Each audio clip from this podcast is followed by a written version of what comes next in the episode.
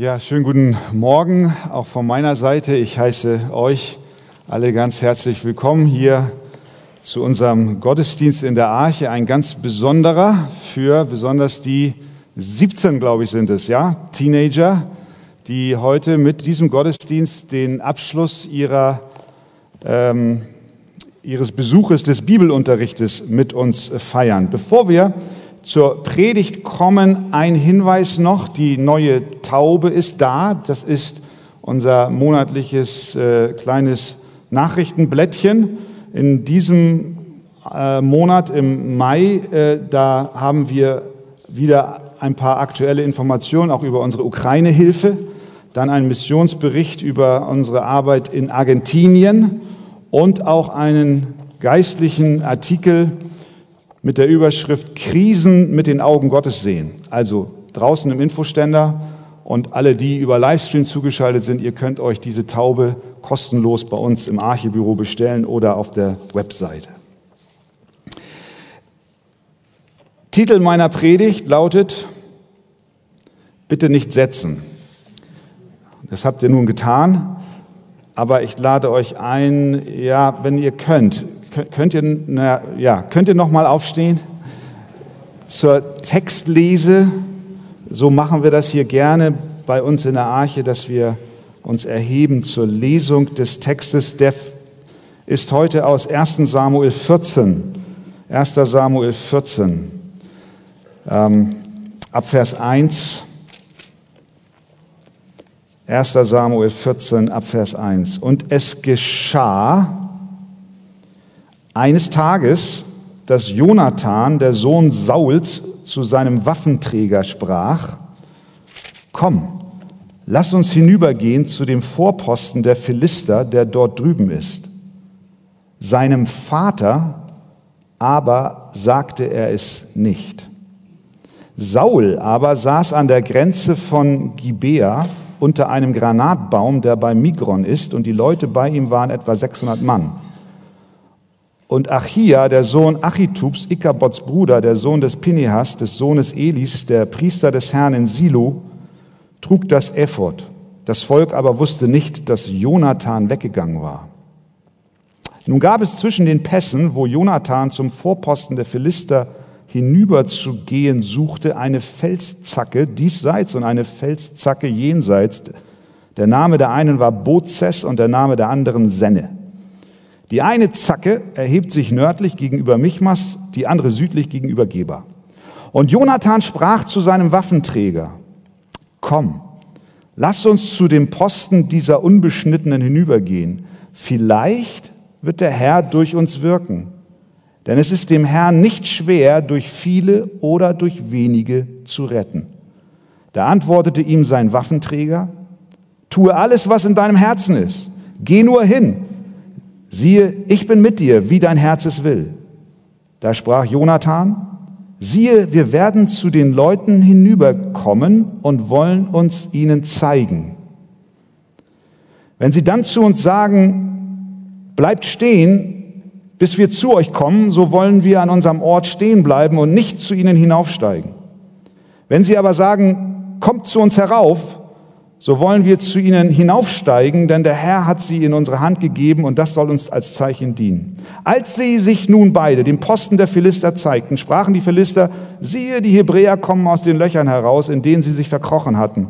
Und die Männer, die auf Posten standen, riefen Jonathan und seinen Waffenträger und sprachen, kommt herauf zu uns, so wollen wir euch was lehren.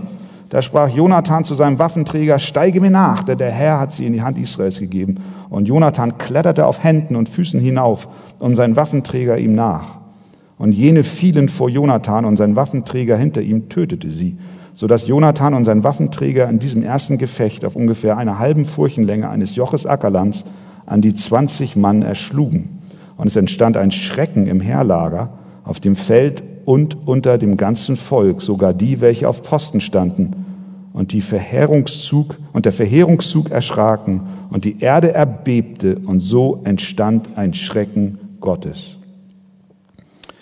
Und dann ab Vers 20, und Saul und das ganze Volk, das bei ihm war, wurden aufgeboten. Und als sie zum Kampf hinzukamen, siehe, da war das Schwert eines jeden Philisters gegen den anderen. Es herrschte die größte Verwirrung. Auch die Hebräer, die zuvor bei den Philistern gewesen und mit ihnen von ringsumher ins Lager hinaufgezogen waren, wandten sich zu den Israeliten, die mit Saul und Jonathan waren. Auch alle Männer von Israel, die sich auf dem Bergland Ephraim verkrochen hatten, hörten, dass die Philister flohen und sie setzten jenen im Kampf nach. So rettete der Herr an jenem Tag Israel. Amen. Nehmt gerne Platz. Es ist so leicht am Koppeln hier vorne. Ich höre sehr viel Nachhall. Können wir das etwas einstellen? Danke.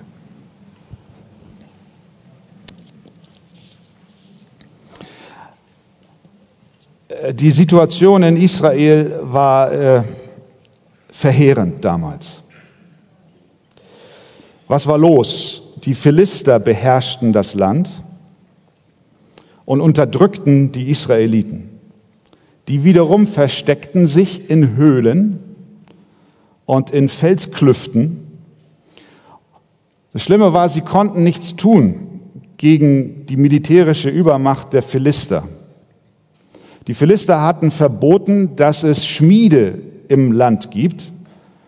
Wenn sie also ihre Landgeräte geschärft haben wollten, mussten die Israeliten zu den Philistern gehen weil sie in ihren eigenen Reihen keine Männer hatten oder keine Arbeiter hatten, die in der Lage dazu waren. Das war verboten. Warum haben die Philister das verboten? Damit Israel kein, keine Waffen herstellt, um eben gegen die Philister in den Krieg zu ziehen. Nur Saul und Jonathan hatten Waffen. So heißt es im Kapitel vorher. Aber das war nicht alles. Denn da war noch der König von Israel, der hieß Saul. Und der war kein guter Anführer seines Volkes. In Kapitel vorher lesen wir, dass er Gott ungehorsam war. Und deswegen hatte Gott angekündigt, ihm die Königsherrschaft wegzunehmen. Es stand also schlecht um das Land und um die Menschen, die dort wohnten.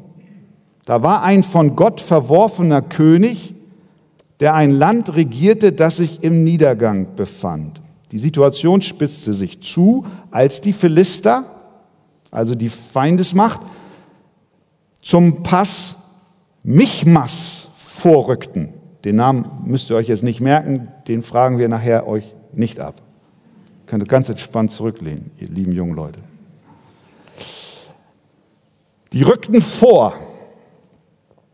Ähm, das war ein schroffes Tal. Und auf der einen Seite dieses Tales befand sich nun Saul, der König, mit 600 seiner Leute. Und auf der anderen Seite kamen die Philister. Nicht mit 600, sondern mit etwa 30.000 Mann. Über 30.000. Ein Angriff von Israel mit dieser kleinen Truppe ohne Waffen durch dieses schroffe Tal hindurch war undenkbar. Man hätte vom Süden her kommen müssen. Da waren zwei Felsen, wie der Text beschrieben hat, von rechts und links oder von, von Nord und Süd. Ähm, man, man war eigentlich, es, es wäre einem Himmelfahrtskommando gleichgekommen, wenn man, wenn man da irgendwie was hätte unternehmen wollen. Die Situation war aussichtslos. Frage an dich heute Morgen. Was machst du, wenn du in einer Situation bist, wo deine Chancen gegen Null gehen? Was machst du, wenn du spürst, dass es nichts mehr gibt, was dich retten kann? Unser Text zeigt uns zwei Personen, ist ganz simpel heute Morgen. Zwei Personen, die mit dieser Situation unterschiedlich umgegangen sind. Der eine ist Saul und der andere ist sein Sohn Jonathan. Saul schien überzeugt zu sein, dass man hier nichts machen kann. Egal. Vers 2, es heißt dort, Saul aber saß an der Grenze von Gibea unter einem Granatbaum. Er ließ sich nieder und tat gar nichts. Bei ihm war ein Mann namens Achia, das war ein Priester, die Bibel merkt an dieser Stelle ganz deutlich an, dass er in einer Verwandtschaft mit einem Mann war, der Ikabod hieß. Das war jemand, der wurde geboren, nachdem sein Vater umgekommen war und die Mutter gebar ihm und der Vater war ein großer Sünder, ein Sohn von Eli, dem Priester. Und die Söhne hatten sich an den Opfergaben Israels äh, über sie hergemacht und hatten also die Gebote Gottes übertreten und, und als Folge davon sind diese beiden Söhne des Priesters gestorben und während sie starben, bekam die Frau des einen ein Kind und das nannte sie Ikabod, weil sie hörte, dass ihr so ihr Mann starb und dieser Name bedeutet, die Herrlichkeit ist von Israel gewichen. Also Saul sitzt unterm Baum mit einem Priester, der in direkter Verbindung mit dem Satz steht, die Herrlichkeit ist von Israel gewichen. So sehen wir Saul dort sitzen. Im Kontrast dazu der junge Jonathan. Er ist anders. Der verkriecht sich nicht, sondern er sagt in Vers 6 zu seinem Waffenträger, komm, lass uns zu dem Posten dieser Unbeschnittenen hinübergehen. Damit meint er zu denen, die nicht zu Gottes Volk gehören, die nicht dem allmächtigen Gott geweiht leben. Lass uns zu den Philistern rübergehen. Frage, die ich mir gestellt habe, ist, warum bleibt Saul sitzen und warum Jonathan nicht? Ich glaube, die Antwort lautet, der Grund dafür ist der Glaube. Saul lebt nach dem, was er vor Augen sieht. Und was sagen ihm seine Augen? Da sind 30.000 Philister, ich habe 600 Mann, die haben Waffen, ich keine, da ist ein Tal, da komme ich nicht durch, ich kann nichts machen, also setze ich mich unter einen Baum und warte ab. Auch Jonathan hat Augen, der war ja nicht blind. Auch er sieht die üble Gesamtlage, aber er folgt seinen Augen nicht, sondern er lebt durch Glauben. Der Gott, den er mit seinen physischen Augen nicht sehen kann, ist für ihn realer als die Schwierigkeiten um ihn herum. Deshalb kann er zu seinem Waffenträger sagen, komm, lass uns hinübergehen, vielleicht wird der Herr durch uns wirken, denn es ist dem Herrn nicht schwer, durch viele oder wenige zu retten. Das bedeutet, in seinen Gedanken sind nicht zuallererst die mächtigen Philister, sondern Gott der Herr präsent. Alles andere ordnet sich dem unter. Er sieht alles durch diese Brille des Glaubens. Seine Welt dreht sich nicht um ihn, seine Umstände, seine Sorgen, seine Probleme, auch nicht um sein Aussehen, seine Karriere, seine Freunde, sein Ansehen, sondern um seinen Gott. Das ist der Unterschied. Und genau das, ihr lieben Teenager, das wünsche ich euch auch. Im Bibelunterricht habt ihr viel gelernt. Ihr habt viel gelernt. Ihr habt im Bibelunterricht von diesem Gott, dem Jonathan jetzt in dieser Situation vertraut hat, von diesem Gott habt ihr gehört. Viele von euch, vermutlich die meisten, haben auch das Kinderprogramm hier in der Arche-Gemeinde besucht. Einige von euch haben Eltern, die euch schon von klein auf von Jesus erzählt haben und von diesem Glauben berichtet haben. Ihr habt es in ihrem Leben gesehen. Aber jetzt so langsam ist es an der Zeit, dass ihr euch nicht länger auf, ich will jetzt eure Eltern nicht mit Saul vergleichen, aber ah, dass ihr euch nicht auf den vorhandenen Glauben oder auch vielleicht nicht vorhandenen Glauben eurer, eurer Umgebung verlasst. Äh, Mama, Papa, Oma, Opa, sondern dass ihr selbst, so wie der junge Jonathan, anfangt, persönlich Gott zu vertrauen. Nun, ja, sagst du, aber sag mal, wovon redest du denn da? Also ich, ich gucke hier mal in, in, in Hamburg mich um und ich sehe hier gar keine Philister. Auch in Kaltenkirchen sind da keine und in Tankstedt und wo ihr überall herkommt. Nee, das stimmt. Ich habe auch noch keinen gesehen.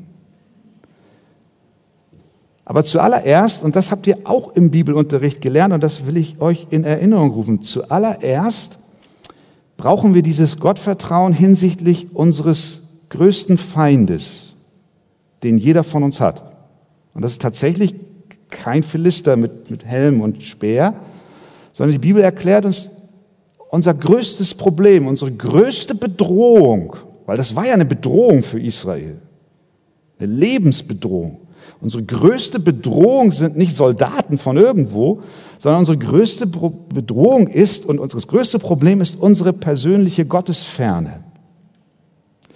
Das ist, das ist etwas, was uns von unserem Schöpfer trennt. Das betrifft übrigens, jetzt richte ich mich wieder an alle, nicht nur die jungen Leute hier vorne, sondern es betrifft uns alle.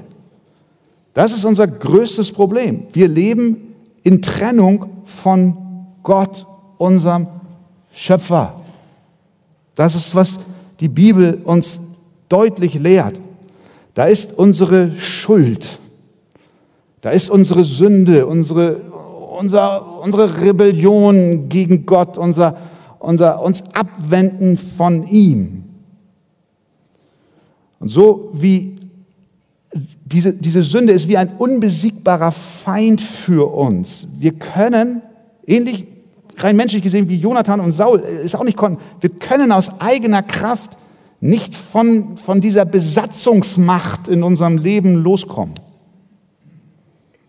Und diese Besatzungsmacht, diese, die, die, diese Sünde, die, die trachtet uns buchstäblich nach dem Leben. Wir sehen es ja im Großen in dieser Welt, wie das Böse um sich greift und Menschen zerstört. Wir brauchen ja gar nicht weit gucken. Und wenn wir an die weltpolitische Lage denken, dann sehen wir, was Boshaftigkeit und, und, und Gottesferne auslöst.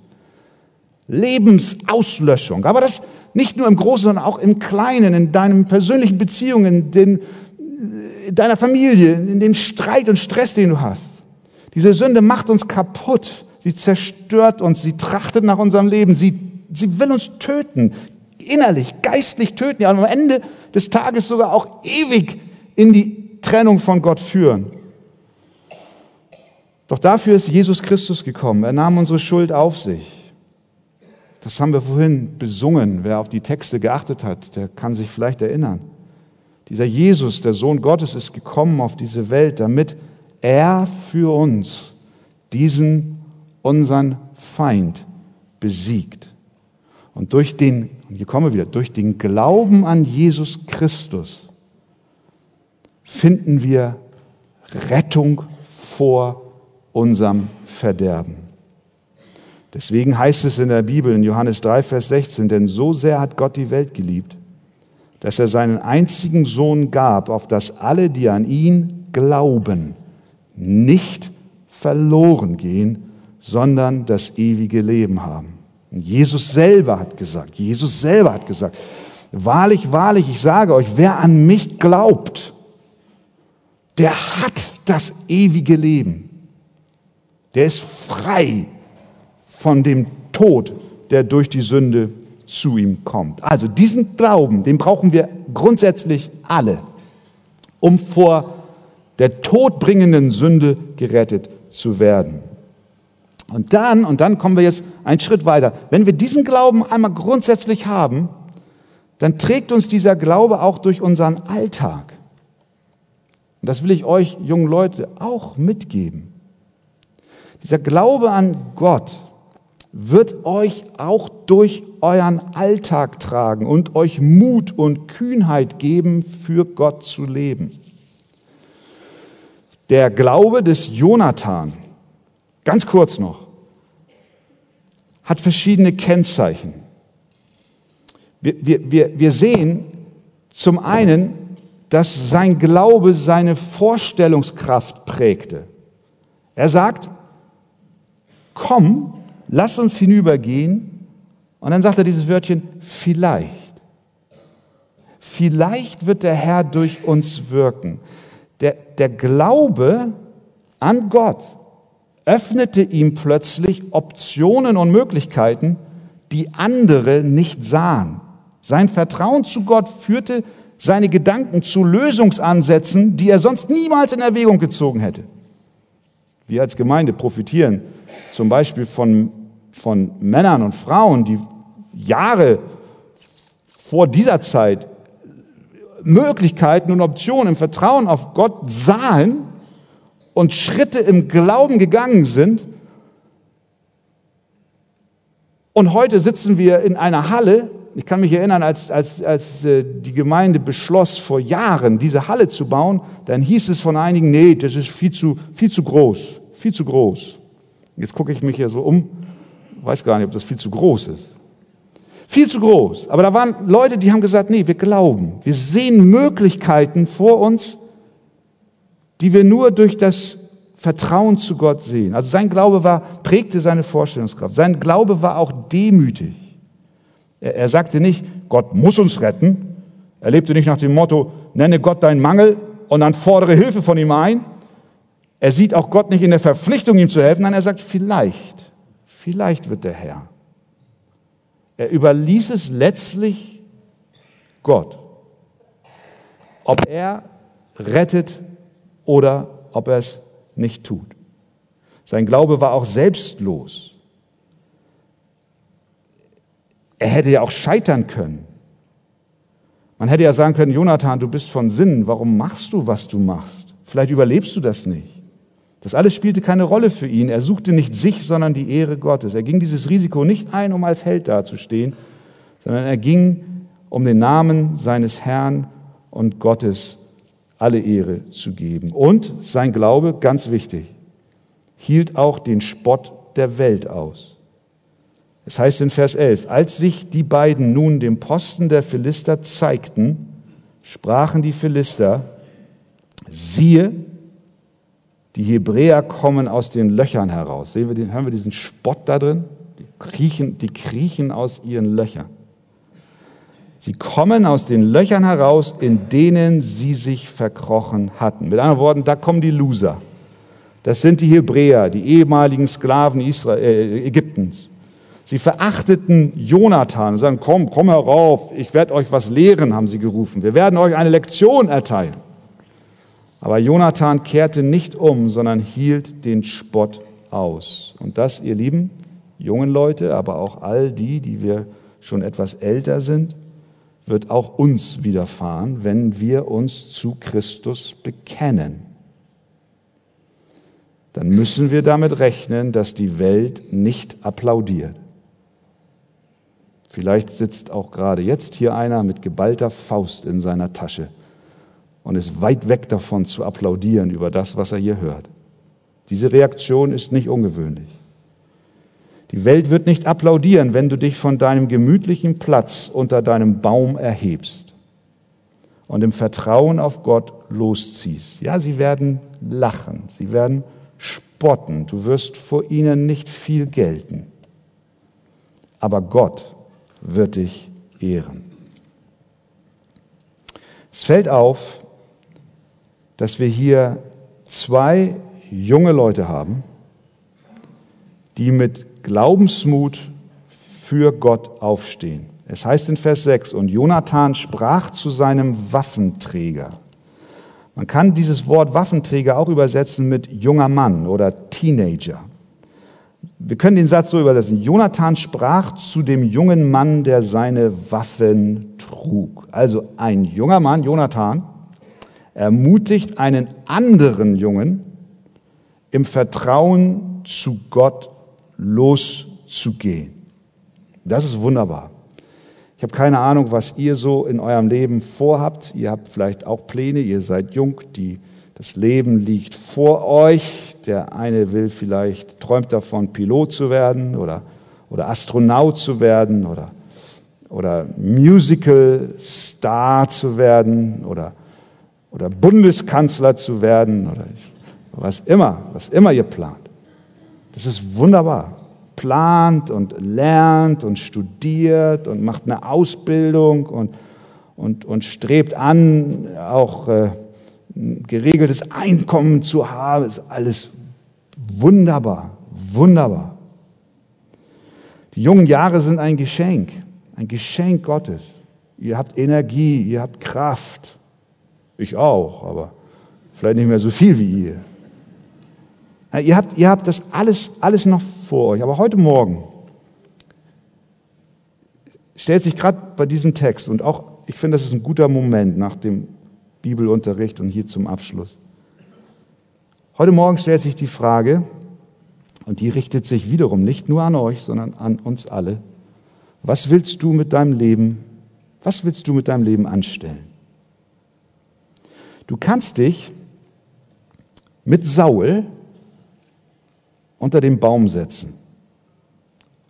Und ich, ich sage es mal überspitzt, und rumlungern.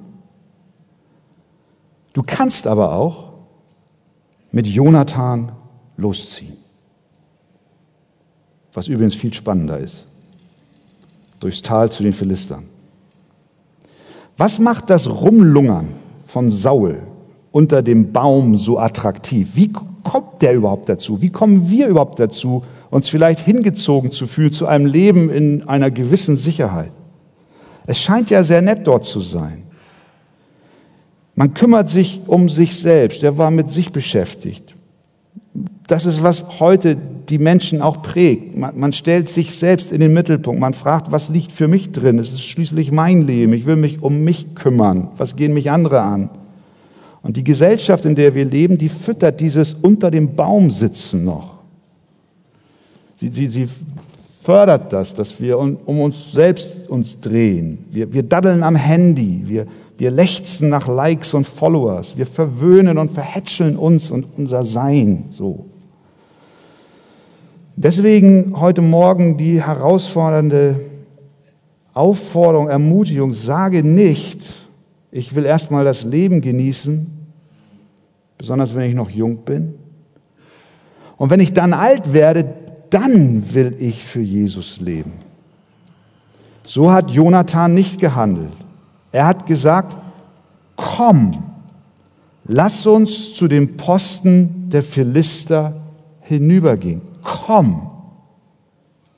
Er spricht nicht von morgen. Er spricht nicht von übermorgen, sondern er spricht von heute.